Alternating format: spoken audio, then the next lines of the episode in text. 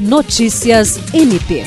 O Ministério Público do Estado do Acre, por meio do Núcleo de Apoio e Atendimento Psicossocial, acompanha o caso de uma pessoa em situação de rua agredida em via pública na última segunda-feira, 12 de setembro, em Rio Branco. Segundo informações divulgadas na imprensa local, o homem foi agredido por várias pessoas com socos, chutes, pontapés e golpes de ripa e foi encontrado por populares caído em uma rua do bairro Raimundo Melo.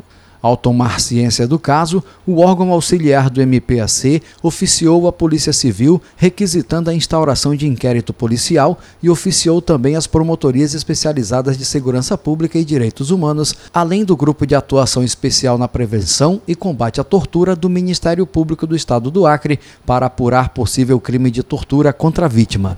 Jean Oliveira, para a Agência de Notícias do Ministério Público do Estado do Acre.